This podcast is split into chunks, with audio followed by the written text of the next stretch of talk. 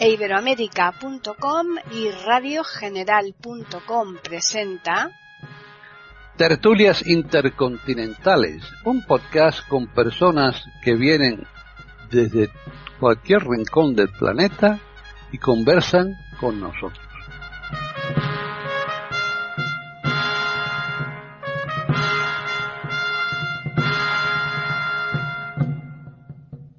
Bienvenidos otro día más a tertulias intercontinentales en iberoamérica.com.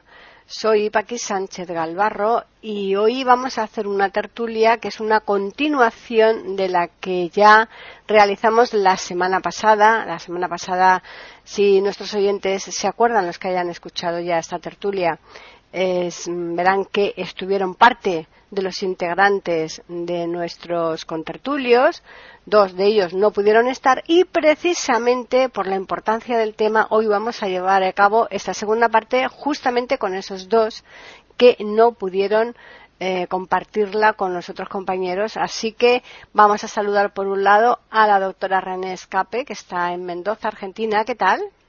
¿Qué tal, Paquita? Qué placer, como siempre, estar acá en Tertulias Intercontinentales de Iberoamérica.com. Un lunes más con todos los contertulios. Bueno, acá en este paso, un poco menos nutrido hoy, mi amigo Davis, y contigo. Y bueno, y con todos los oyentes que, que nosotros queremos aportarles este, la partecita que, que no estuvimos presentes en la tertulia anterior eh, para darle continuidad a esta temática que me parece que es interesante y que merece que sigamos desglosando un poquito más. Eso es. Y ya pues finalizamos con Devis Oneto que está en Italia. ¿Qué tal, Devis? Muy buenas tardes a todos. Es un placer estar con vosotros, naturalmente, con una amiga como la doctora René Escape y una amiga también como Paquita Sánchez Galvarro. Para mí es un placer también estar con la audiencia de este maravilloso podcast con el que me gusta mucho reflexionar y hablar de un tema tan interesante como el que habemos, como el que ponemos hoy. Pues sobre la mesa, que es la comunicación. Efectivamente, la comunicación tiene mucha trascendencia en muchos apartados de nuestra vida, incluso muchas veces, eh, dependiendo de esa comunicación, va a variar el, sentido de muchísimas cosas y justamente vamos a empezar ahora esta tertulia con la doctora René porque seguro que eh, la parcela médica, que la semana pasada no, no se tocó, ella seguro que, va a encontrar algún nexo entre las comunicaciones y, la medicina. Así que adelante. Bueno, Paquita, muchísimas gracias. Sí, realmente, eh, biológicamente, todos los seres vivos eh, tienen la necesidad de comunicarse eh, y cada de acuerdo a la escala filogenética y de acuerdo a la escala evolutiva que tenga y a la especie, va a tener distintas maneras, modos eh, para interpretarse. Tan sencillo como decir, si yo me asomo, por ejemplo, al balcón y veo una macetita con una planta que, cuyas hojas están mustias, están arrugadas, secas, ya me está comunicando que le falta agua. O sea, es increíble cómo todo lo que está vivo, todo lo que sea biológico, todo lo que tenga cadenas carbonadas en su composición, o sea que eso significa que hay vida, eh, para que tenga que tener que existir la vida tiene que tener cadenas carbonadas en la composición química de su constitución de sus estructuras celulares y sus tejidos ya es suficiente para que ya tenga eh, una, una estructura cromosómica y una estructura de ADN o de RNA más o menos compleja que va a dar comunicación para que este, eh, a quien sea válido pueda eh, transmitirle una ayuda. Eh, por supuesto, siempre y cuando se pueda. Si ustedes van por el campo y encuentran campos secos, áridos, ya se están comunicando, ya no se cuenta, con la observación de que en ese lugar hay falta de agua. Si encuentran un vergel, se están dando cuenta de que realmente ese lugar tiene un clima tal y cual. O sea que el planeta nos comunica. ¿Qué quiero decir con todo esto? ¿Por qué empiezo por una base tan radical? Bueno, empiezo por esto porque quiero eh, eh, transmitir a los oyentes que comunicar no es solamente hablar ni escribir. Comunicar es que todo habla, todo es, eh, este, transmisible entre los seres. y mientras más evolucionado es la especie que se encuentre biológicamente vivos, viva en, la, sobre la Tierra, mayor va a ser la interpretación de ese lenguaje eh, que se va a recibir o transmitir de la naturaleza viva. Ustedes, por ejemplo, encuentran las personas que estudian los los animales en acuáticos y saben los sonares de los delfines y los sonares de las ballenas, orcas por ejemplo, y saben muy bien que hay transductores, aparatos especiales para interpretar y hablar con ellos. Y han llegado hasta comunicarse con, con palabras básicas como si fueran perros, son a veces más inteligentes que los perros, para poder este, darle misiones o ciertas funciones de obediencia. Entonces, y otros dicen que los sonares que emiten estas ballenas y estos delfines ayudan a equilibrar eh, el sonido eh, de los continentes. Es, muy interesante el sonido cósmico y el sonido eh, comunicacional. Ahora, nosotros los seres vivos eh, vamos a hablar ahora del ser humano, que es lo que nos interesa peculiarmente. ¿no? El humano se comunica desde que comienza su etapa gestacional. Ya el embrión y el feto, eh, cuando empieza a tener mayor desarrollo de sus terminaciones nerviosas, comienza a, a tener una comunicación con el exterior. A las 22 semanas, 23 semanas, me voy a este punto para que veamos, me entendamos un poco mejor, tiene miles determinaciones nerviosas y desarrollo ya del neocórtex. Eh, tiene los globos oculares completamente formados y al mismo que su aparato auditivo, de tal forma que escucha los sonidos. Mire, estamos hablando de la mitad de un embarazo. Un embarazo lleva, no en la normalidad, entre 38 a 42 semanas en ese lapso, en ese rango, estaríamos hablando de un feto término. Estamos hablando de 23, 24 semanas, o sea, estamos hablando prácticamente de la mitad de una gestación.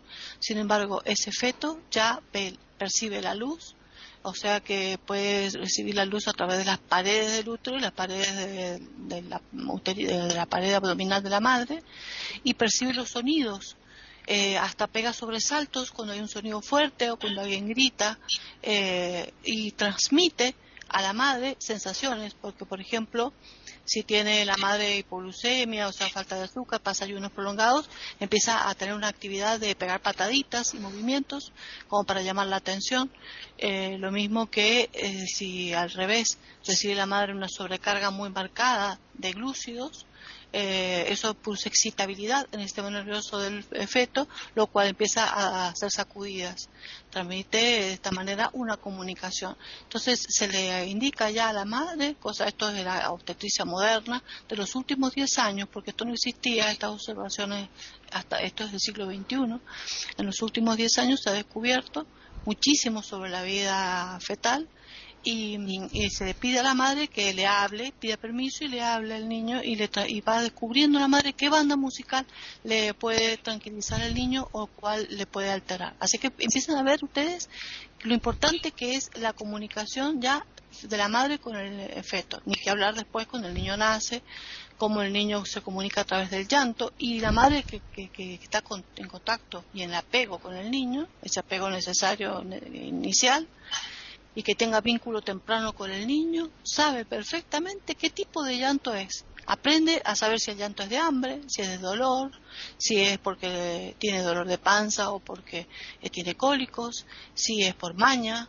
Eh, empieza a darse cuenta poco a poco en esa comunicación. Fíjense qué básico y qué primitivo, pero ahí ya empieza a primar el instinto materno. Eh, las charlas anteriores, eh, que la charla anterior que se hizo de comunicación fue muy interesante porque ellos eh, abarcaron prácticamente todas las temáticas en cuanto que en la comunicación existía un emisor, un, una, este, un canal, ¿no es cierto?, que era el medio de transmisión y un receptor. Hay que tener en cuenta que en ese canal, que es muy importante para la comunicación, está la problemática de que puede haber interferencias. Eh, por eso, para que exista una buena comunicación entre el emisor y el receptor, la interferencia debe eh, e-, evitarse, cualquiera sea el canal, cualquiera sea la emisión, cualquiera sea la recepción. Eh, ¿Por qué? Porque eso hace que la recepción no sea buena y que el receptor no reciba la información adecuada. ¿Por qué es importante esto? es como si ustedes prendieran la tele y, se encontraran bichitos y un ruido así, o la radio.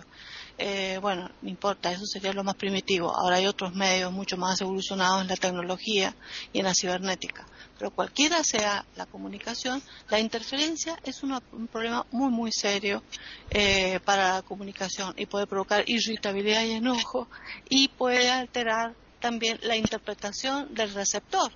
En la interpretación del receptor es muy importante para que exista un buen aprendizaje. Ese es otro tema que vamos a hablar en otra ronda, porque es importante que entendamos que si no existiera la comunicación, no existiría el emisor, que es el que quiere transmitir un pensamiento, un concepto o una enseñanza, si no existiera una buena comunicación en esa vía de conducción de, canal, el receptor no tendría una buena eh, recepción del material, no lo podría procesar bien, ni engramar, engramar en los engrames cerebrales para hacer un buen aprendizaje y entonces memorizaría mal los conceptos y no habría una buena, eh, un buen aprendizaje. Eso es interesante que lo charlemos después con el profesor Davis porque eso es uno de los problemas grandes está teniendo hoy la educación actual y los problemas de aprendizaje en los jóvenes.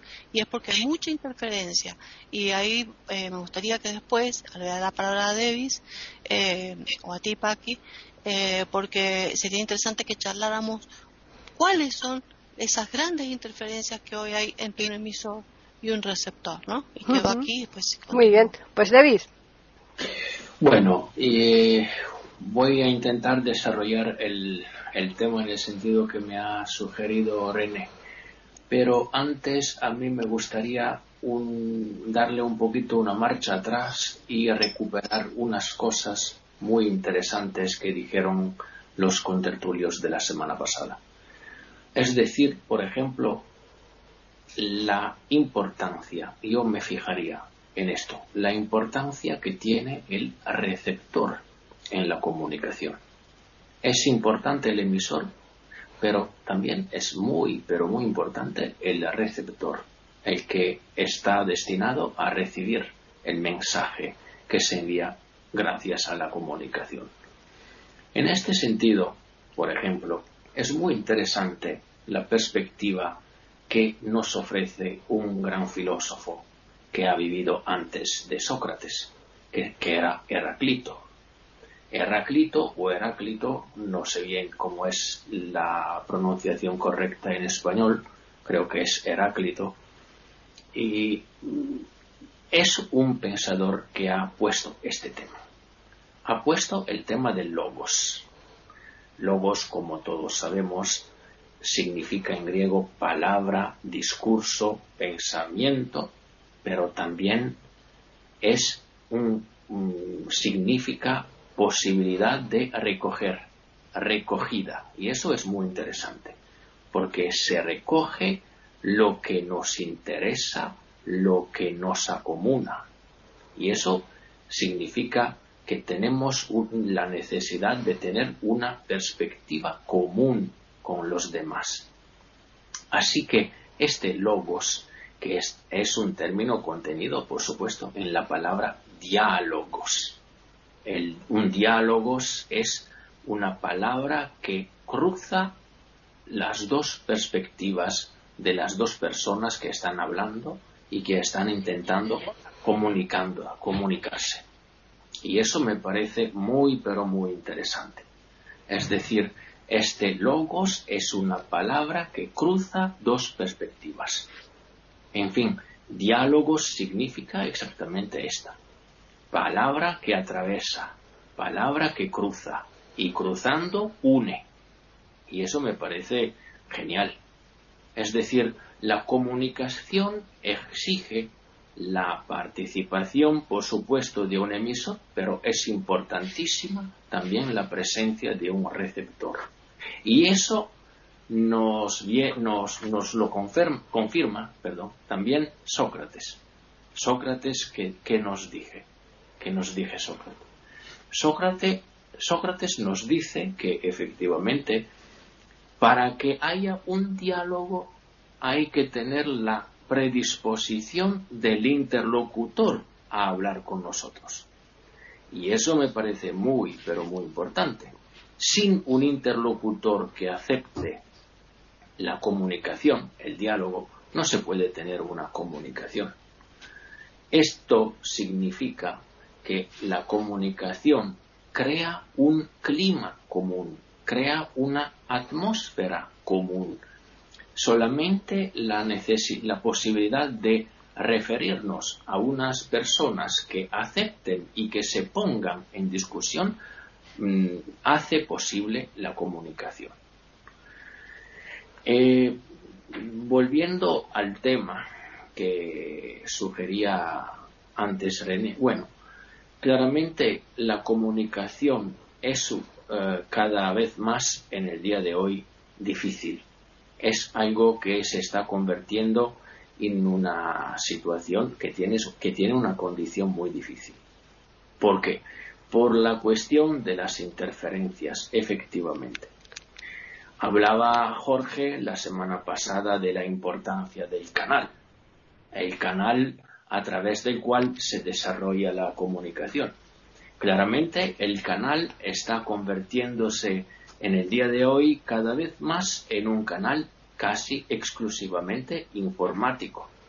El papel está casi casi puesto de lado. Tiene un, rol bastante marginal en el proceso de aprendizaje. Esto vale sobre todo por los países europeos. Yo estoy viendo que los libros cada vez más se encuentran en, un, formato eh, telemático, es decir, eh, que se puede leer con los smartphones, con los, con los ordenadores y con las máquinas en general.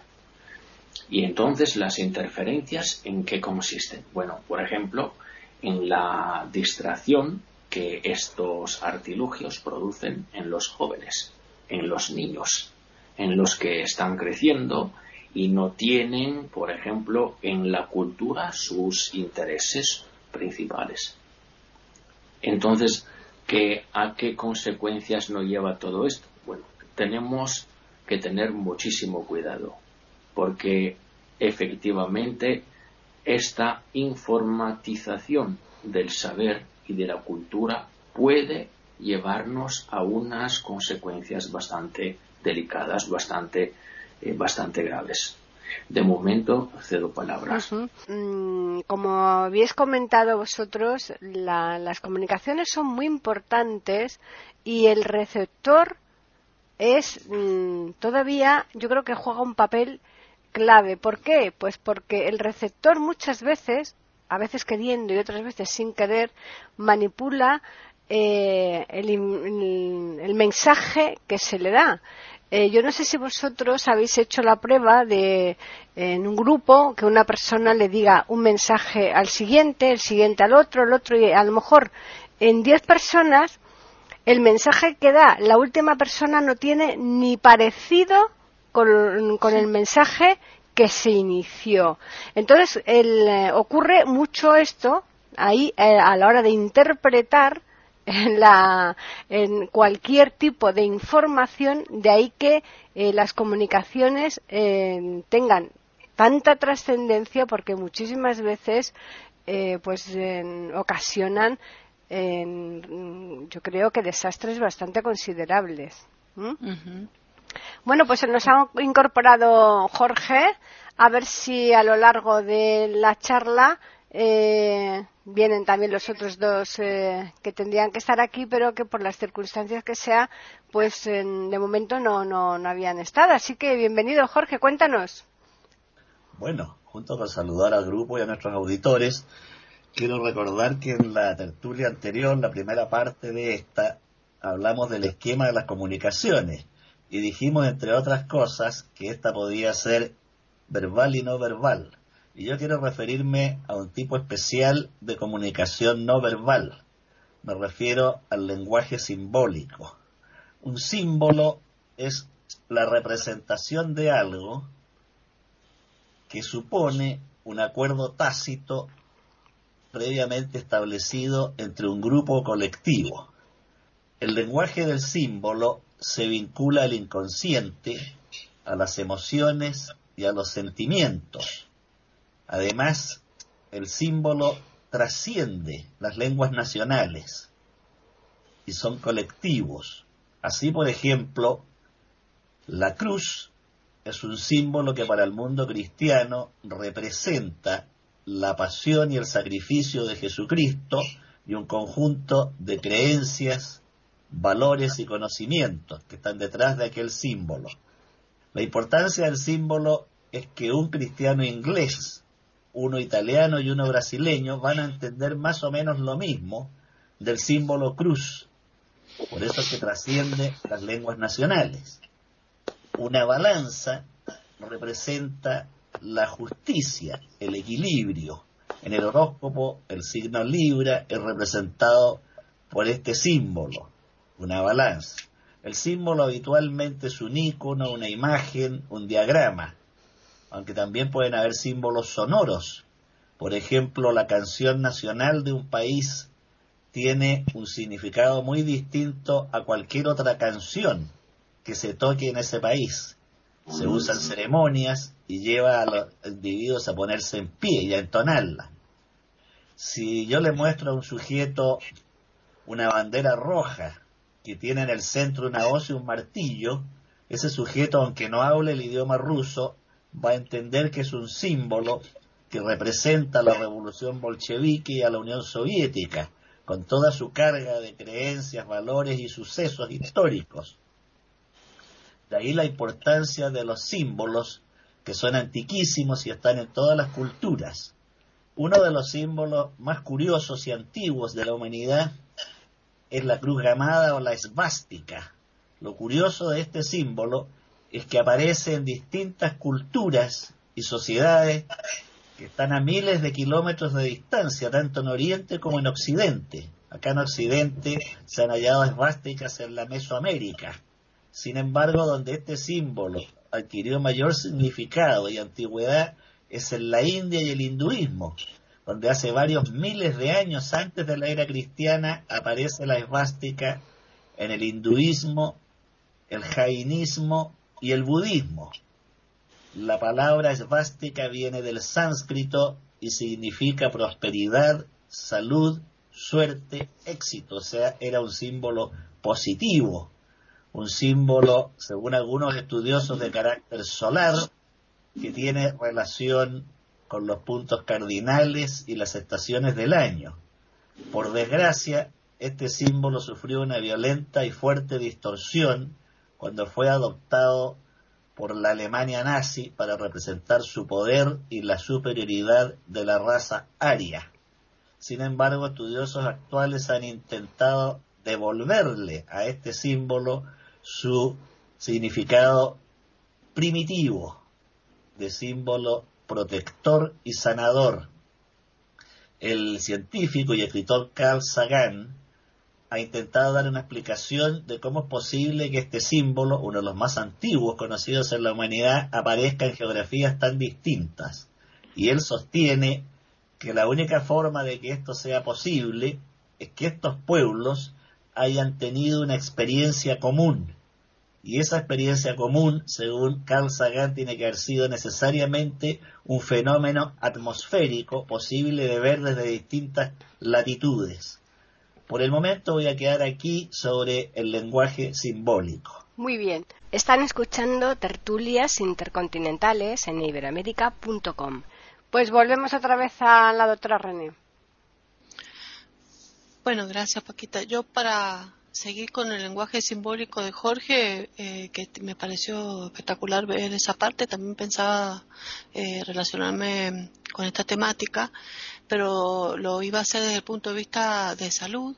Así como estos símbolos internacionales son tan, tan, tan importantes y han marcado tanto a la humanidad como ha nombrado Jorge, también tenemos ahora en la actualidad eh, símbolos como los colores, por ejemplo, las cintas la importancia de las cintas y los colores. Eh, si, por ejemplo, en octubre es el Día Internacional de Cáncer de Mama, se pone una cinta rosada, la gente como distintivo o en la muñeca. cuando llega el mes de noviembre o, se colocan, por ejemplo, una cinta azul para el cáncer de próstata. Hay otras épocas, como en agosto, que se coloca la cinta roja para pensar en enfermedades cardiovasculares. la simbología que, que hubo con los con los pre con las personas que son pro vida y las personas eh, abortistas, en la cinta verde para los abortistas, la celeste para los eh, pro vida, eh, los crespones negros, que cuando ustedes ven un crespón negro ya saben que significó que alguien ha fallecido, las banderas a media asta, sabemos que indica muerte de alguien importante en la institución o en una nación.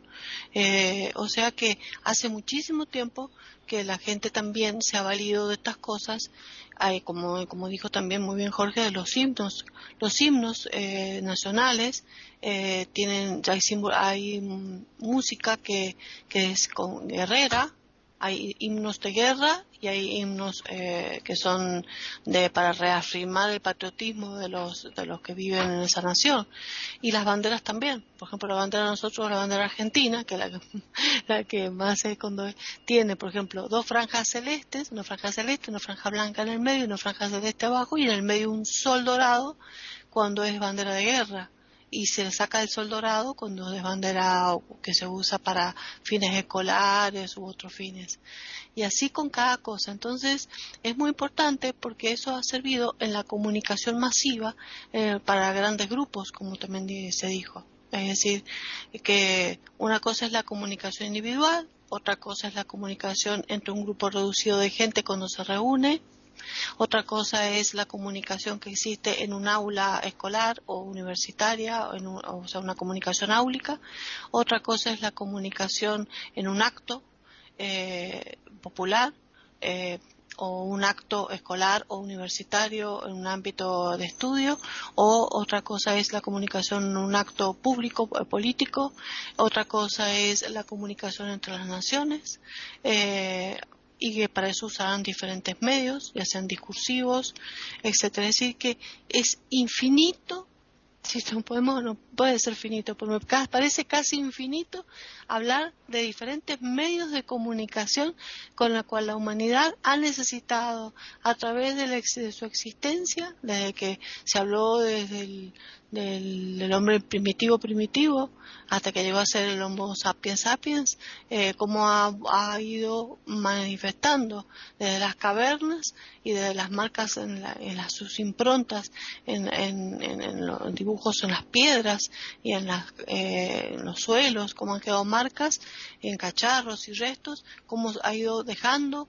vigencia eh, ha quedado vigente, digamos, ha mostrado su existencia a través de los tiempos y gracias a esos pequeños elementos que se han ido encontrando ha habido una comunicación para darse cuenta uno en la actualidad cómo vivían, qué pasó y así se pudo construir una historia a través de los historiadores, los arqueólogos, los antropólogos, los geólogos, todos los estudiosos de las ciencias de la Tierra eh, que tengan que ver con el planeta y con la evolución humana han podido ir construyendo gracias a cómo el hombre ha usado diferentes métodos para poder comunicar su situación y los ritos que tenían y así se supo qué ritos rituales se usaban, qué costumbres y los escritos. Por supuesto que la comunicación más maravillosa que ha tenido el ser humano ha sido la comunicación escrita y la comunicación verbal ¿no?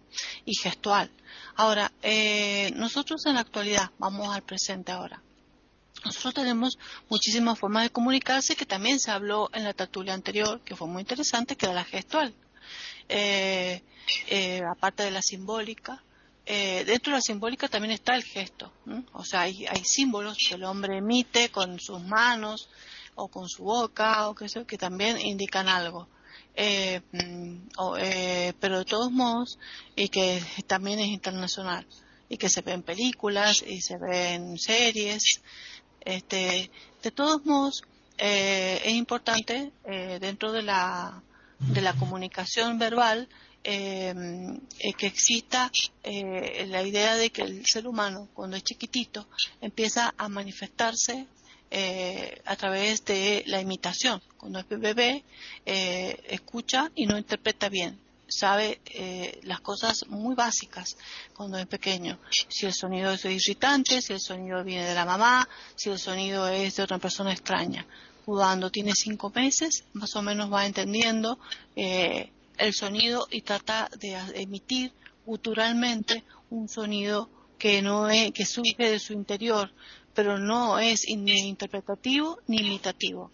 A los siete meses ya sus sonidos son imitativos, es decir, que se escucha papa, dice papa, o sea que ya empieza a imitar lo, lo poco que puede él mm, gesticular con su primitivez en cuanto a su desarrollo del área del lenguaje ya cerca del año, interpreta muchísimos, pero muchísimos, es increíble la velocidad.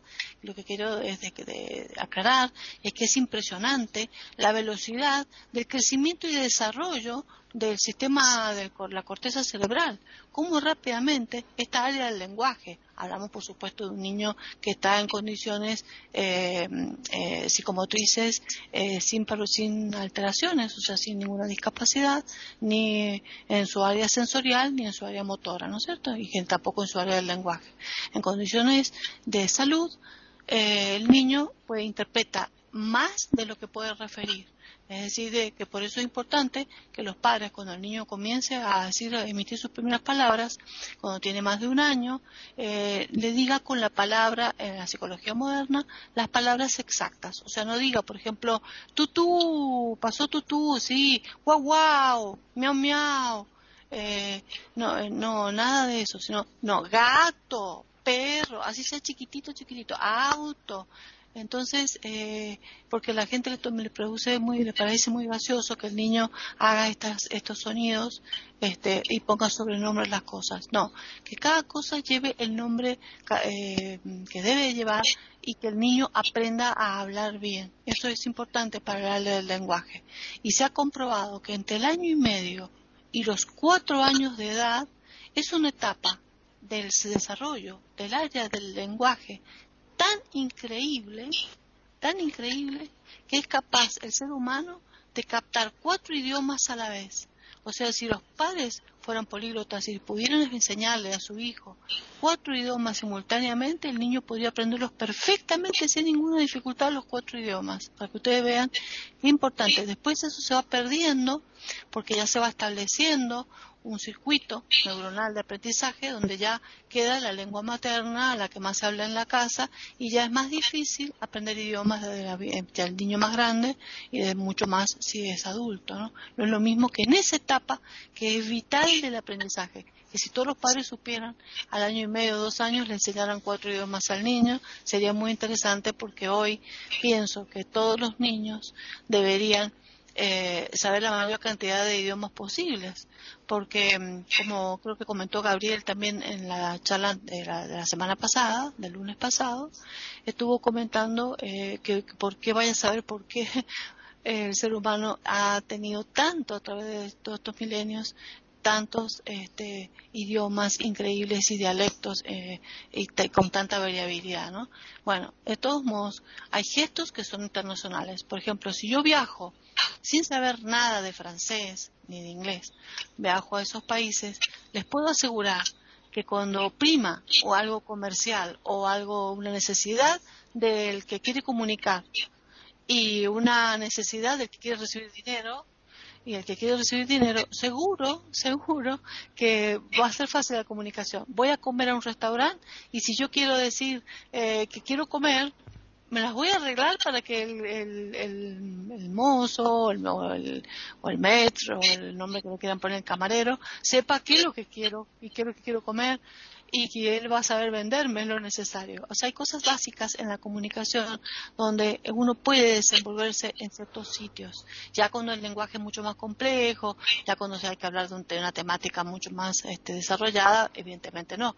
Pero las cosas básicas, las necesidades básicas, donde queda el baño, el water, eh, el excusado, como quieran nombrarle, lo que es comer, lo que es pedir bebida o las cosas necesarias, yo creo que cualquiera puede desenvolverse en cualquier idioma. Y eso también es interesante, porque el hombre, perdón, el humano sabe perfectamente cómo comunicarse a través de los gestos. Y igual que los gestos que insultan, igual que los gestos de amor. Y bueno, y las personas que ven pueden usar la mirada. La mirada es una increíble la cantidad de idiomas que transmite, Están las miradas de amor, las miradas de odio, las miradas de ternura, las miradas de resentimiento, las miradas de soslayo, las miradas así este, furtivas. es increíble lo que puede expresar una mirada, ¿no? Eh, no solamente la palabra hablada en la comunicación. Ahora, toda esta comunicación tan maravillosa como es la escrita y como es la que se emite a través de un aparato, el canal, y a través de una recepción, que como decía Paquita, el teléfono, el juego del teléfono de compuestos, ese que Paquita contaba, que va diciéndose uno otro otro y finalmente se termina escuchando cualquier cosa cuando hay interferencia. Si no hay interferencia, qué lindo que es que, se puedan comunicar un emisor con un, con un receptor. Pero eh, en, todas estas comunicaciones eh, eh, es importante el, lenguaje que sea de, que, que, a mí me gustaba por lo menos, ¿no? Porque soy de otra época, el escrito. Entonces las cartas, las cartas y el correo, el correo postal. Ah, recuerden las personas de mi generación, lo hermoso y fetichista que era recibir una carta de, de alguien a mí provocaba una emoción tan grande cuando tenía amigas en Buenos Aires, en Perú. Entonces era lindísimo que llegara el cartero, un señor gordo, una bicicleta grandota, eh, negra, todo con un uniforme, con el sombrero del correo, el correo de la nación, y con el escudo, y llegaba con su bicicleta y, una, una cartera grandota toda de cuero y sacaba las cartas. Esta carta es para tu papá, esta carta es para tu hermano, sabía, conocía a los integrantes de la familia de cada uno de los del barrio, de la cuadra. Y qué lindo que era recibir cartas que uno sabía ahí nomás con ver en los sobres, otra forma de comunicación en el papel, que si la carta era una carta de, impuestos o una carta que venía de, que, era de un servicio X o era una carta personal los colores de los sobres las letras cuando estaban escritas eh, las olíamos del olor del papel a veces le poníamos perfumitos este perfume nuevo que estoy usando decía una amiga y le ponía el perfumito sí sí una, una nueva fibra de color que aparecía o la pizarra de color que aparecía los dibujitos que poníamos fotos que se enviaban a través de las cartas esa carta escrita. Y las personas que fueron ciegas nativas, también esas cartas en braille, yo creo que extrañarán eh, si tenían un amigo en braille que le podía escribir o alguien que podía traducirle al braille una carta. Esa, esa comunicación se fue perdiendo y hoy la juventud prefiere otra cosa. Y yo hablando con adultos que se manejan de otra manera y niños que se manejan de otra manera, eh, prefieren los iconos, las imágenes, los emoticones y otra forma de comunicación que si alguien quiere hablar de ese tema, me parece perfecto, pero realmente ha cambiado hoy la, preferencia. Bueno, eh, vamos a darle otra ronda a Jorge y para que aproveche eh, el tiempo perdido. Bueno, concuerdo plenamente con René que la belleza que tenía la correspondencia escrita, las cartas, la emoción que producía recibir una carta sobre todo cuando era una carta de amor, todavía recuerdo cómo me saltaba el corazón mientras abría el sobre y todavía veía y uno devoraba los párrafos y las líneas, sabiendo que la chica que estaba en otra ciudad todavía se acordaba de uno. Bueno, eh, eh, las comunicaciones son algo maravilloso y yo me voy a referir a un sistema muy antiguo creado por el hombre que es el lenguaje rúnico, que me llama mucho la atención, ya que este sistema de comunicación creado por el mundo nórdico, en particular vikingos, germanos y celtas, eh, conocido el alfabeto rúnico como el futark, era un conjunto de figuras talladas en hueso, madera, piedra, que tenían un carácter mágico y servían para la sanación, la adivinación y los rituales mágicos. Se tallaban además en joyas, en armas, espadas y lanzas y en la proa de los barcos de los vikingos. Eh, lo curioso de las runas es que solo contienen trazos rectos, no tienen círculos ni espirales ni líneas curvas. Se desarrolla este lenguaje misterioso entre los siglos I y II de nuestra era.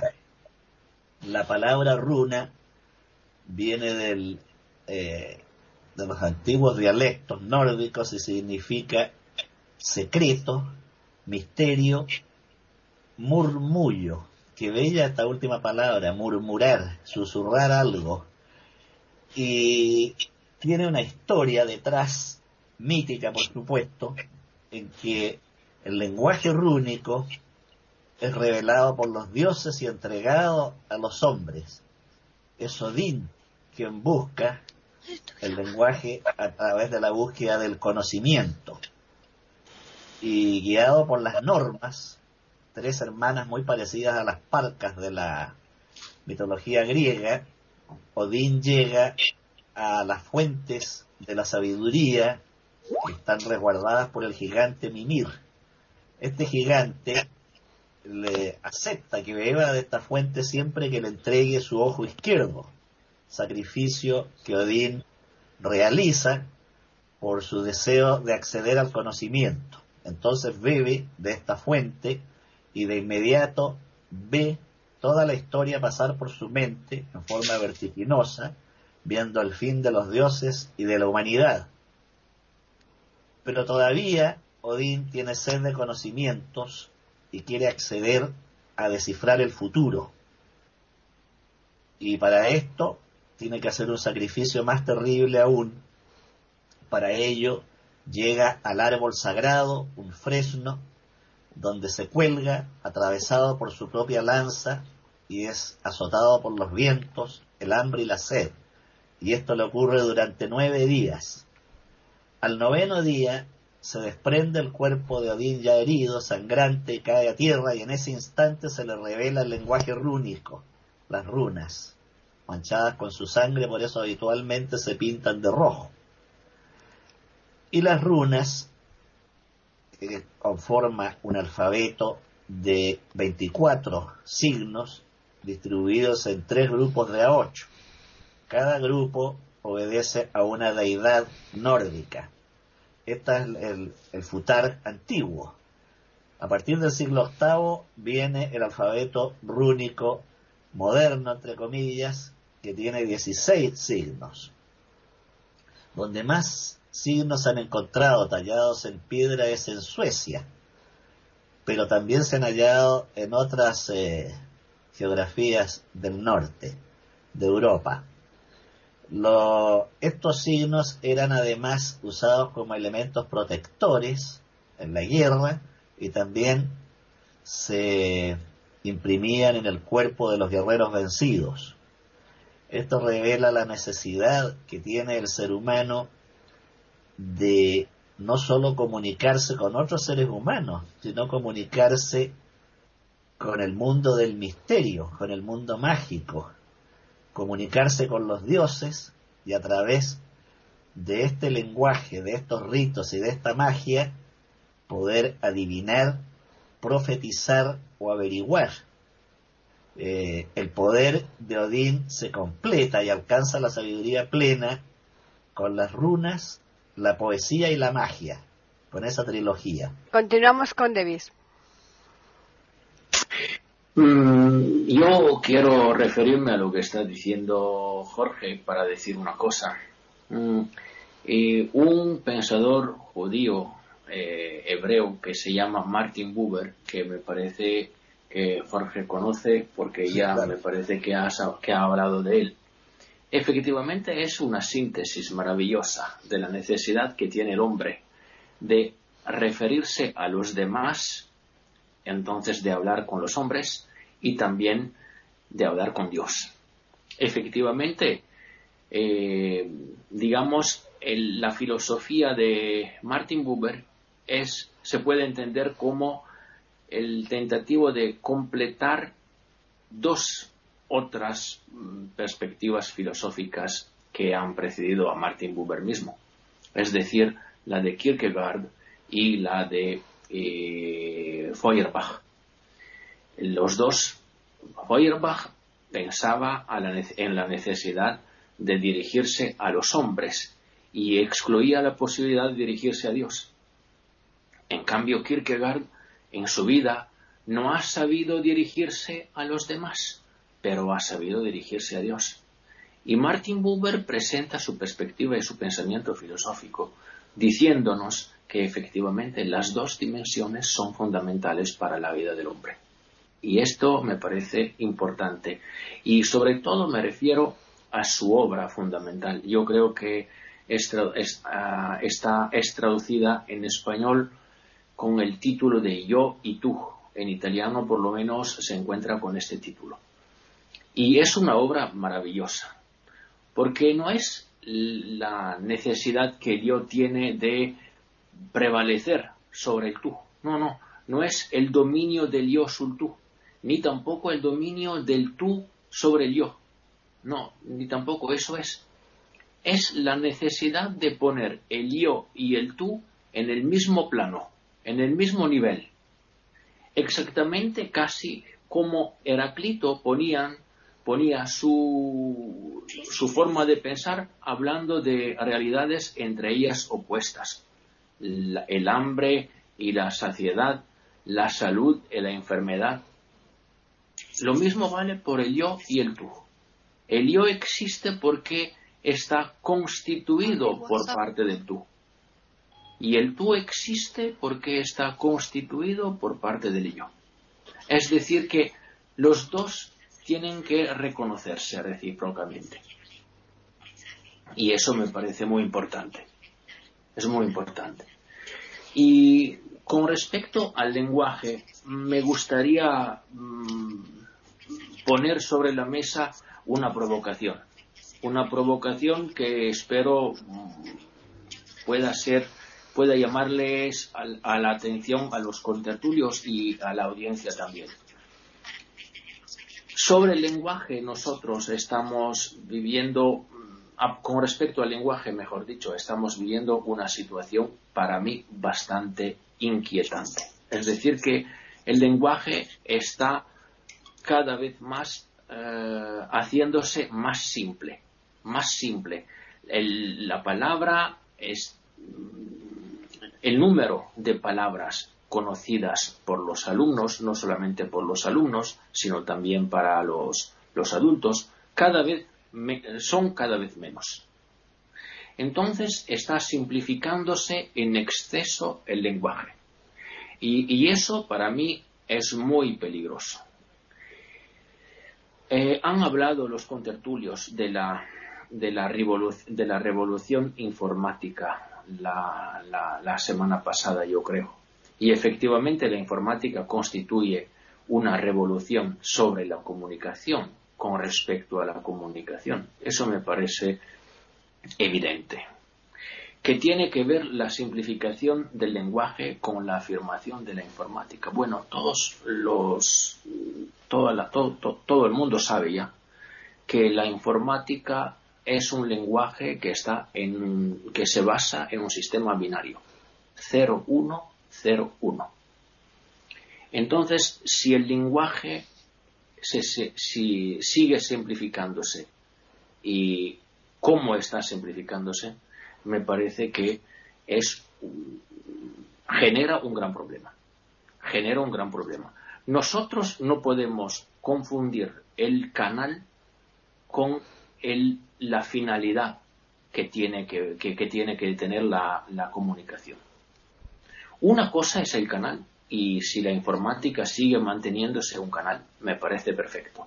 Pero que si la informática quiere convertirse en el sistema, en el lenguaje, en el fin de la comunicación, eso ya es un problema muy grave. Están escuchando tertulias intercontinentales en iberamérica.com. Ya se nos ha incorporado, aunque sea a última hora, María Eugenia, de manera que vamos a dar la palabra a ella para que también nos cuente un poco eh, el apartado que tiene dedicado para el día de hoy. Así que, ¿qué tal, María Eugenia? Gracias, Paqui. saludos para todos con mucho cariño y con mucho interés y este tema que nos tiene de verdad tan interesados a todos. Ahorita yo empecé escuchando a René y me encantó cuando habló de las cartas, las cartas escritas, habló de lo personal. Esa parte a mí me, me tocó el alma. Eh, la estoy hilando con lo que escuché ahorita de Davis, que me pareció tan importante y tan preocupante, lo del empobrecimiento del lenguaje, que lo uno con lo que era antes la carta escrita, con los matices, con los olores, con los significados, y me parece que es de una inmensa importancia. Y también Davis que habló de Martin Buber, que me toca el corazón porque es tan importante con el I, thou, como dicen en inglés, o el yo, tú. Y eso me recordó una forma de poner ese concepto que alguna vez leí que decía, existen dos mitades una es infinitamente más grande que la otra, pero son dos mitades. Una es la voluntad humana y la otra es la gracia de Dios. Entonces, de alguna manera, esas dos eh, extraordinarias ideas juntas me llamaron la atención y también mencionó a Kierkegaard. Y Kierkegaard dice que la voluntad de ser quien uno verdaderamente es es lo opuesto a la desesperación. Esa voluntad de ser que uno no completa del todo a través de la vida, por supuesto significa comunicación también. Y entonces, de la parte mía que quería compartirles hoy, yo me centro mucho en la parte personal de este animal que somos nosotros los humanos, que somos individuales y también sociales empieza por nosotros mismos la comunicación yo conmigo, yo me dije a mí mismo, este tipo de cosas que nos demuestran interiormente la comunicación empezando por nosotros. Y entonces recordé un paciente que tuve porque hoy pensé que iba a ser interesante la parte de comunicaciones en general en la actualidad con todos los cambios que estamos teniendo alguna vez tuve como paciente un, eh, periodista bastante conocido aquí en Colombia, esta persona. La situación era de pareja. Se hizo un interesante trabajo. Eh, eh, la pareja logró evolucionar muchísimas cosas y después él estuvo en mi seminario del lenguaje de la cordura. Lo que él me decía es que él, a través de lo que había trabajado personalmente, que le había permitido con su pareja organizar muchas cosas, él cambió también su forma de hacer periodismo, su forma profesional, en la medida en que sanó su forma de comunicación y se volvió con mayor madurez, entendió que el centro principal era escuchar, el arte de escuchar. Y me decía, que cuando él empezó a entender que él se centraba más en tener la razón que en escuchar a través de lo que había hecho su trabajo en pareja, empezó a entender la importancia de esto como periodista. Y me dijo, tenía mucho humor además, él me dijo, fíjate que yo me estoy desmontando de tener la razón a dónde podría tener razón el otro y donde de pronto yo no la tengo tanto. Él me decía que lo que entendió como, como pareja, como individuo, como persona y como profesional periodista, era que lo más central era escuchar, cosa que él rara vez hacía. Y me dice, ¿cómo te parece que le comenté esto a mi abuela? Y mi abuela me dijo, al fin, eso se llama humildad. Eso a mí me produjo una sonrisa, pero lo pongo aquí para que empecemos a pensar realmente cómo es esto de escuchar. Y ahora que estamos hablando de las oportunidades cibernéticas de la nueva informática, también vemos los peligros, como David los está señalando. El empobrecimiento, esta simplificación absurda donde se pierde lo que la carta escrita traía, se vuelve impersonal y además lo único que se busca es un alimento permanente del ego, esa partecita pequeña que tenemos, pero que no es la parte con mayor madurez. Creo que por ahora lo dejaría ahí. Bien, pues vamos a hacer la última ronda y los que habéis participado más resumir un poquito más y le dejamos más tiempo a Jorge y a María Eugenia que han intervenido menos. Así que comenzamos con René. Eh, lo que pasa es que el empobrecimiento del idioma realmente es, un problema grave que estamos viviendo hoy. Yo no sé si eh, esto puede traer repercusiones futuras, sobre todo en la parte del área del aprendizaje de, de las futuras generaciones. Se supone que una, una eh, eh, sociedad, este, un mundo evolucionado tendría que comunicarse telepáticamente, ¿no es cierto? Sería lo ideal, que por las mentes pudieran transmitir a través de, con su energía, pudiera pasar, traspasar el cráneo, el cerebro, y esa energía ser captada por otro y telepáticamente entender eh, lo que se quiere decir con solo mirarse nada más. Eso sería genial. Por el momento nosotros no hemos llegado a esa evolución que tanto se habla, de que puede existir en otros planetas, acá no, pero en este momento sí sabemos que el lenguaje, con toda la variabilidad idiomática que existe, se está empobreciendo y creo que en todas las naciones. Yo entiendo que la cibernética, o sea, el mundo del avance tecnológico es maravilloso, porque tan es así que nosotros, las personas ciegas, estamos, yo estoy feliz, porque si no hubiera existido la computadora, eh, o sea, este aparato que, me, y ahora mismo que nos estamos comunicando nosotros de distintos países a través de cualquier sistema de comunicación, que puede ser el Skype, cualquier otro, este, o a través de las informaciones que recibimos y los libros que podemos leer, si, si no tuviéramos la tecnología estaríamos empobrecidos, muy empobrecidos y sería muy triste vivir así. Pero, eh, ¿qué pasa con las personas que ven, que tienen todo su potencial completo, tienen todos sus sistemas sensoriales, audición, visión, voz, todo, para poder expresarse a lo máximo y sin embargo han disminuido su capacidad de manifestación y han disminuido su capacidad de expresión.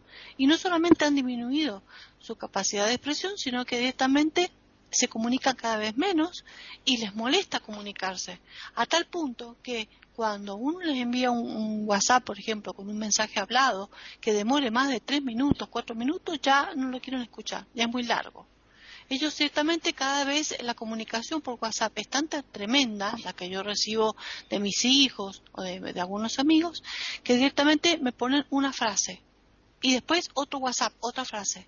Después otro WhatsApp, otra frase. Entonces de golpe empieza el, celular tan, tan, tan, tan, tan, tan, tan, tan, tan, tan, un montón de música para que me diga, hola, ¿cómo estás? Quería decirte que si el domingo vas a poder, y así, escúchame, es, volverse loco, te cuesta tanto escribir todo en una misma hilera o directamente agarrar el micrófono y decir, hola René, ¿estás bien? Mira, podés decirme, está... Yo no digo que se ponga a charlar y a contarme la vida por, por el celular, pero por lo menos comunicate. Entonces, ¿qué les pasa? Eh, bueno, yo no soy así, está bien, soy el otro extremo, ustedes todos me conocen, todos me conocen, muchos me conocen, saben que soy muy logorreica, que me gusta mucho hablar, pero basta con que cinco minutos le mande a alguna amiga o a mi hijo un mensaje que diga, no, no, yo no te escucho, porque ya veo que cinco minutos no, salvo que me sobre el tiempo, no tengo tiempo, escúchate, no, no te entendí. Y no te peta nada, o sea que está clara el emisor, está claro el, el vehículo, que el canal. El receptor no quiere, el receptor pone tope. Entonces yo pregunto, ¿cómo van a escuchar a un profesor disertar una hora y se duermen? Yo creo que escuchan los primeros cinco minutos y después todo lo que el profesor explicó se durmieron entonces eso es un problema grave que ha ido surgiendo paulatinamente y cada vez se ha ido grabando más, donde todo es imagen, símbolo, rápido, pequeñas palabras, pequeñas y por eso es que yo estaba en un grupo de WhatsApp porque no porque yo quisiera, sino porque me colocaron, yo dije, bueno, para que no crean que soy tan antipática, de los compañeros del colegio secundario. Y claro, se la pasan mandando videos, video, video, video, foto, foto, foto. Por supuesto, está el Siringa ahí, un sistema que tiene el iPhone que vos podés interpretar la foto, pero no tengo tiempo de ponerme a manejar todo eso. Entonces, las fotos dicen adentro de la foto lo que está escrito, el mensaje. No son como otras eh, eh, otras transmisiones donde te dan el lector de, que tiene la pantalla del celular te lo te lo puede deletrear entonces no interpreto nada más que foto no sirve para mí y los videos eh, hay una música, pero en la música hay cosas que están pasando adentro de esa música. Una escena cómica, por ejemplo, un chiste. Entonces, los demás empiezan todos a contestar y mandan iconos eh, muñequito con carita sonriente, eh, muñequito que con su, riendo con eh, muñequito con cara pálida porque te ponen el color de la cara si es pala, moreno, si es blanco, eh, em, em, o sea los emoticones que mandan, carita con sonriente con, con lágrimas de risa, corazoncitos rojos o corazoncitos rosados, corazoncitos azules, florcita y a lo mejor una palabra, qué lindo, qué bueno, jajaja. Ja, ja y vos te quedas, uno se queda totalmente en el aire, no sabe ni qué pasó, ni a qué se rieron, ni qué se dijo. Entonces, tanto cuesta poner ahí. Entonces me cansé un día y les dije, me mandó un mensaje de voz a todos. Soy una persona ciega. Ustedes saben que soy ciega y que soy la única del grupo. Si mandan una foto o mandan un video, alguien que tenga un tipito ponga dos o tres palabras eh, que explicando eh, o hablando de, de qué se trataba, nada más. Nadie me hizo caso. Se produjo un silencio. Tuvieron medio día sin contestar nadie y el día siguiente volvieron otra vez la misma. Entonces yo dije, bueno, no se puede ir contra la corriente. Tampoco se puede hacer exigirle a la gente que haga inclusión ni que haga integración. ¿Entiendes? O sea, ellos no están dispuestos. Bueno, lo mismo pasa en todos los lugares y en todos los sitios donde hay personas con diferentes tipos de discapacidades en las aulas, este, de la poca posibilidad que tienen docentes, compañeros en cualquier nivel eh, de aprendizaje, ya sea preescolar, escolar, secundario, universitario, posgrado, para adaptarse a esa persona que tiene algún tipo de deficiencia de cualquier tipo auditiva, visual, psicomotriz, etcétera, no digo psíquica porque está aprendiendo, pero que tenga otro tipo de, dificultad. Entonces, eso es eh, la falta de solidaridad, la falta de empatía y de una de las problemáticas serias que tiene la vida moderna. Otra cosa importante que quiero rescatar, y lo último, y termino acá para dejar todo, que el silencio también es una cosa muy importante en la comunicación. Y quiero recordar y citar un libro que yo leí cuando era adolescente, que se llama André Murúa, que hablaba del arte de vivir y hablaba del arte de, este, de trabajar, el arte de la amistad, había muchos artes. Y uno de los artes era el arte de callar. Y que cuántas veces es importante callar y qué importante que es el silencio antes que una palabra hiriente que puede lastimar más que un arma y el daño que puede generar una palabra hiriente en la comunicación o un gesto hiriente en la comunicación, tanto en un niño como en una persona adulta. Entonces, a veces, si no se sabe qué decir o a veces antes de decir algo que pueda ser dañino a otro, pensar antes de emitir cualquier cosa impulsiva, el hombre debe ser imponer su razonamiento, su corteza cerebral elevada antes que la pasión y callar cuando es necesario, que también tiene significado, también es comunicación y significa también elevación y profundidad. Bueno, y quedo acá. Jorge. Eh, bueno, es curioso esto de escuchar, callar, hablar y silenciar, ¿no? Eh, los sabios de la antigüedad valoraban de alta manera el silencio y lo consideraban un eh, signo de sabiduría, tanto así que Pitágoras decía, si lo que vas a decir no es mejor que el silencio, no digas nada. Pero en las antípodas de Pitágoras tenemos a Michel Iquem de Montaña, el padre del ensayo, quien decía que le encantaba la discusión, y decía me gusta conversar y discutir con aquellos que me contradicen, porque es precisamente de esos de quienes puedo aprender. Cuando a George Bernard Shaw le hablaron de esto de la sabiduría del silencio, se echó a reír y dijo podría estar 24 horas seguidas hablando sobre el silencio. Y otros autores posteriores decían, es cierto, el silencio puede ser signo de sabiduría, pero también puede disfrazar la estupidez. Entonces hay mucho paño que cortar en ambos lados. Eh, una anécdota ocurrida en mi familia. Mi bisabuela era una mujer eh, muy sagaz para la época, me cuentan, por supuesto no la conocí, y un día estando en una reunión social, ella contando anécdotas, otra señora la hizo callar diciéndole, señora, ¿no sabe usted que el que mucho habla, mucho hierra? Y la bisabuela, que tenía más de cerca de 90 años, le contestó, y usted no sabe que el que mucho calla, mucho ignora. Por supuesto que ambas posiciones dejan meditando, de modo que creo que una vez más el equilibrio se encuentra en el centro y nunca en los extremos.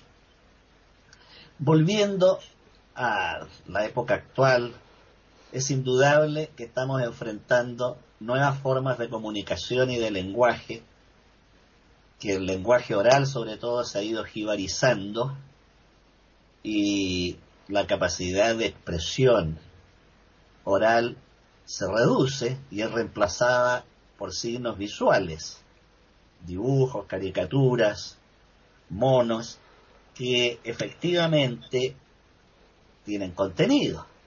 Incluso he escuchado muchas veces a periodistas chilenos decir una fotografía habla más que mil palabras. En cierto modo eh, es verdad. La fotografía de un accidente de tránsito dice mucho más que la explicación verbal que dé un testigo. Pero el lenguaje oral y escrito desarrollado tiene otras ventajas. Tiene una profundidad, que no tiene la fotografía, tiene un desarrollo literario que no tiene la fotografía. Entonces, eh, estamos pisando sobre arenas movedizas y por eso cuesta aceptar los cambios que son inevitables. Probablemente para el hombre de la Edad Media era inconcebible que se pudiera subir alguien a un avión y volar y la sola idea le habría parecido monstruosa. Sin embargo, ahora nos trasladamos gratamente y cómodamente sentados en un avión. Entonces, no sabemos cómo van a ser las comunicaciones en 100 años más. Y probablemente eh, para esa gente va a ser absolutamente normal un par de palabras y un conjunto de dibujos o de sonidos tal vez. Lo importante es darle a esas nuevas formas mayor contenido, mayor fondo y por supuesto, tomando en cuenta lo que decía René, incorporar a otras personas carentes de visión, de oído, etcétera, para que no queden al margen de los nuevos sistemas de comunicación. El desarrollo científico y tecnológico es imparable la historia de la humanidad nunca se ha detenido, si no todavía estaríamos cazando dinosaurios y tigres dientes de sable. Lo importante es que no queden grandes masas atrás, que no tengamos millones de analfabetos cibernéticos y que, así como hubo analfabetos en el lenguaje tradicional que nosotros conocemos y usamos, y se le fue incorporando, se haga lo mismo con las nuevas formas de comunicación. Están escuchando tertulias intercontinentales en iberoamérica.com. Sí, muy bien. Ahí la verdad es que la perfección absoluta no existe en nada y entonces eh, es cierto que, el silencio es muy bueno, pero en otras ocasiones, por ejemplo, un silencio puede implicar eh, menosprecio, ¿no? El, que le importa muy poco, ¿no? lo que está diciendo la otra persona. Pero claro, mm, hay que, como bien habéis dicho, hay que saberlo utilizar en su justa medida, ¿no? Vamos a primero eh, que sea Davis y ya finalizaremos después con María Eugenia. Así que adelante, Davis. Bueno, y yo tengo que ser breve, así que intento decir una cosa que ya ha salido la semana pasada, pero me sirve para, para decir algo más. Es decir, que cuanto más es la distancia entre el cuento contado y el cuento hablado, cuanto menos la comunicación será verdadera. Eso me parece, me parece genial. Eso me parece genial y vamos a ver. Efectivamente, el problema grave de la comunicación es, la verdad. La comunicación puede ser eficaz o no ser eficaz Pero el problema verdadero de la comunicación y de las interferencias es la verdad. La comunicación tiene que decir la verdad. Cuando nosotros nos comunicamos con los demás, tenemos que decir la verdad. Y para eso tenemos que darle mucho más espacio a, la, a nuestra dimensión interior, a la interioridad que tenemos. Y en este sentido valoro el silencio, con todo lo que se ha dicho hasta aquí. Canorum et facundum silentium veritatis, decían los latinos. Es decir, que no se puede pensar que el silencio sea solamente positivo. Tal, tal, vez el silencio, sobre todo para nosotros ciegos, se convierte en una cosa bastante negativa. A mí me ha ocurrido, por ejemplo, ingresar en un bar y yo sabía que había gente en el bar, yo tenía mi bastón blanco tranquilo. Ingreso en este bar, entro en este bar. Bueno, y se han callado todos. ¿Y yo qué hago? Tenía que buscarme la barra del bar, tenía que pedirle un cafecito, pero nadie hablaba. Y en este caso, el silencio que es, es un, el silencio de la, de la curiosidad para ver cómo se desplaza, cómo se mueve un ciego.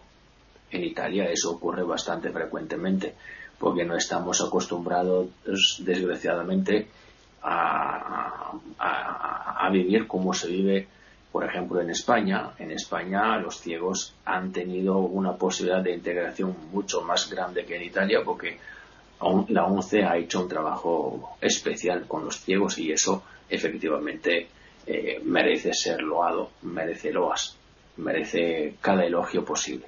Pero en Italia, desgraciadamente, no hemos tenido esa posibilidad. Así que todavía estamos bastante al margen de la sociedad. Todavía los ciegos no son aceptados perfectamente en la sociedad de este país por, los por lo menos no siempre. Hay que tener que ver con personas inteligentes. Bueno, donde hay inteligencia, hay inteligencia, perdón, hay integración. Eso sí, hay posibilidad de comunicación. Y lo último, yo creo que la comunicación para ser verdadera tiene que dar cuenta de la complejidad que tiene el mundo. Es imposible una comunicación que no dé cuenta de lo complejo que es el mundo de hoy. Entonces, para mí, una, comunicación binaria como la de la informática, que se convierta en un sistema mental, en un sistema existencial, en un decir simplemente sí o no, es una comunicación que va a perder totalmente el sentido del mundo. Y eso nos, no nos podemos permitirlo y aquí acabo. Bueno, pues ya finalizamos la tertulia de hoy con la intervención de María Eugenia, a la que le vamos a dar más tiempo porque ella se ha incorporado después. Así que, María Eugenia, te damos más tiempo para que puedas desarrollar eh, los argumentos. Gracias, Paqui. Bueno, fíjense, empiezo esto que estaba diciendo Davis ahora, de verdad que, que es la, la cosa del cuento vivido y el cuento contado, el cuento vivido, el cuento hablado, esta eh, búsqueda de coherencia interior. De verdad es una maravilla de punto de partida para que empecemos a entender y empecemos a entender lo que seguramente se va a ir eh, elaborando con el paso del tiempo. Yo pienso, por ejemplo, que los hijos que vendrán más adelante de quienes en este momento son las personas menores y más jóvenes, seguramente esa generación, al hacer algo de rebelión con sus padres, que en este momento son los chiquitos y los menores, empezarán a descubrir muchas cosas que en este momento tal vez están descuidando. Si hay algo que sabemos los que estamos en los oficios de psicoterapia, de conocer la interioridad de nosotros los seres humanos y su gran relación con la salud física también, si algo entendemos es que el animal humano no puede prescindir de la comunicación con profundidad. Yo creo que todos estamos hablando más o menos en distintos enfoques, pero en una forma muy coherente. Estamos hablando, yo es lo que estoy viendo, por ejemplo, en lo cibernético, esto daría casi que para otra charla completa, pero no se nos olvide el gran peligro cibernético ahorita, que es esta comunicación que es únicamente superficial y únicamente emocional, es eminentemente adictiva y eso es patológico. La adicción a la gratificación permanente de los likes, de la comunicación instantánea de que estoy comiendo al desayuno, de cualquier tontera. René algo se refirió a eso que empieza a ser agobiante recibir una cantidad de cosas que no tienen ninguna importancia. Se está perdiendo algo que nosotros como seres vivos y humanos necesitamos, que es pasar de la superficialidad a la profundidad. Davis ahorita habló de algo que me pareció importante, que, bueno, todo lo que se ha dicho reviste importancia, que es la comunicación eficaz será veraz. Eso es una cosa muy clara en lo que es la comunicación eficaz y la que es ineficaz. La importancia del silencio, como bendición maravillosa o como la mayor forma de hostilidad y de violencia. También puede ser. Para poder diferenciar las dos cosas, no podemos perder la capacidad de ser profundos, de entender la complejidad. Este empobrecimiento que también ha salido del lenguaje, donde se pierden los matices, eso es lo que yo pensaría que más adelante se empezará a recuperar, porque en el oficio mío y sobre todo en la parte que hago de acompañamiento de lechos de muerte, ahí he constatado que por distintos que seamos los seres humanos, y he podido trabajar con diferentes pues, estratos socioeconómicos, pero también en diferentes culturas, hay algunas cosas que nos unen en los lechos de muerte lo que importa es lo que importa. Lo demás, lo trivial, lo superficial, carece de importancia casi en forma general. En ese sentido, la superficialidad como norma en la comunicación es el más flaco favor que le podemos hacer a la humanidad. Esto se está viendo también en muchos países con el aumento de depresión inclusive de suicidios en jóvenes y en casi que también en niños. Esta forma de comunicación que parece tan extraordinaria porque une a la hora de la verdad, está produciendo un aislamiento tremendo, vestido en ropajes falsos de conexión, porque no conecta, estamos permanentemente en la punta del iceberg, pero estamos cada día más perdiendo la profundidad. Como esa necesidad de profundidad es algo imprescindible para la salud física, mental, emocional y hasta económica, yo pienso que eso va a tener que empezar a ser en algún punto rescatado. Lo último que diría, ya cerrando, es que las formas de comunicación que tengamos siempre van a venir de los patrones en donde nos hemos criado. Y la forma de ver las cosas solamente en esta superficie que nunca profundiza es descender a la vida en estereotipos en los cuales todos tenemos que estar de acuerdo. El cierre para mí sería estamos generando un tipo de comunicación que es casi únicamente emocional, que tiene que gratificar. Y creo que ya lo mencionaron varios de, mis compañeros aquí, la madurez para mí, ante todo, es equilibradas. No siempre, a veces no, porque eso también es humano, pero en general hay un equilibrio y tenemos que tener un equilibrio en comunicación entre lo emocional y lo racional y entender los matices que son los, la gesticulación, las miradas, como decía René, o los tonos de voz, las diferentes posibilidades de comunicarnos para adquirir este equilibrio. Yo con esto voy a terminar también sintiendo una profunda eh, satisfacción de oír todo lo que estamos compartiendo. Espero que los oyentes también, para que cada uno tal vez piense por dentro, cuánto me falta a mí en madurez en mi forma de comunicación. ¿Qué tanto sé escuchar sin pensar que estoy oyendo lo que creo, sino lo que realmente me está tratando de comunicar otra persona?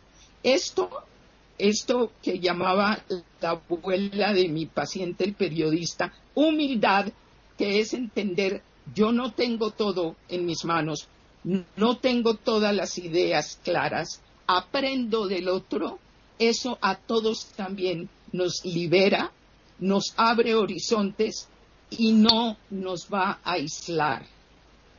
Con esto termino. Muy bien, pues yo creo que hemos hecho dos tertulias muy, muy interesantes sobre la comunicación.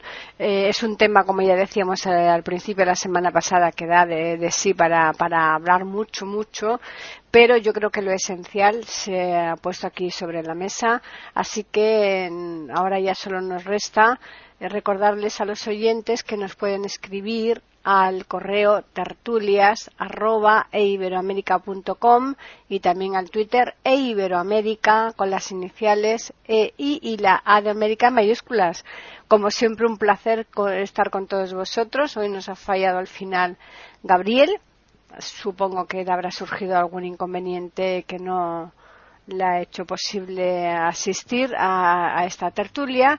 Mm, lo importante es que no sea nada, y nada, recordarles a los oyentes que les esperamos aquí el próximo lunes en iberoamérica.com para ofrecerles una nueva tertulia intercontinental.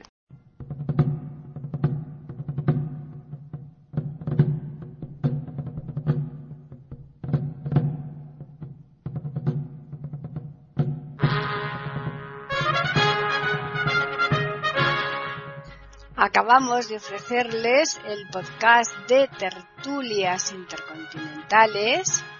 Aquí en iberoamérica.com y radiogeneral.com.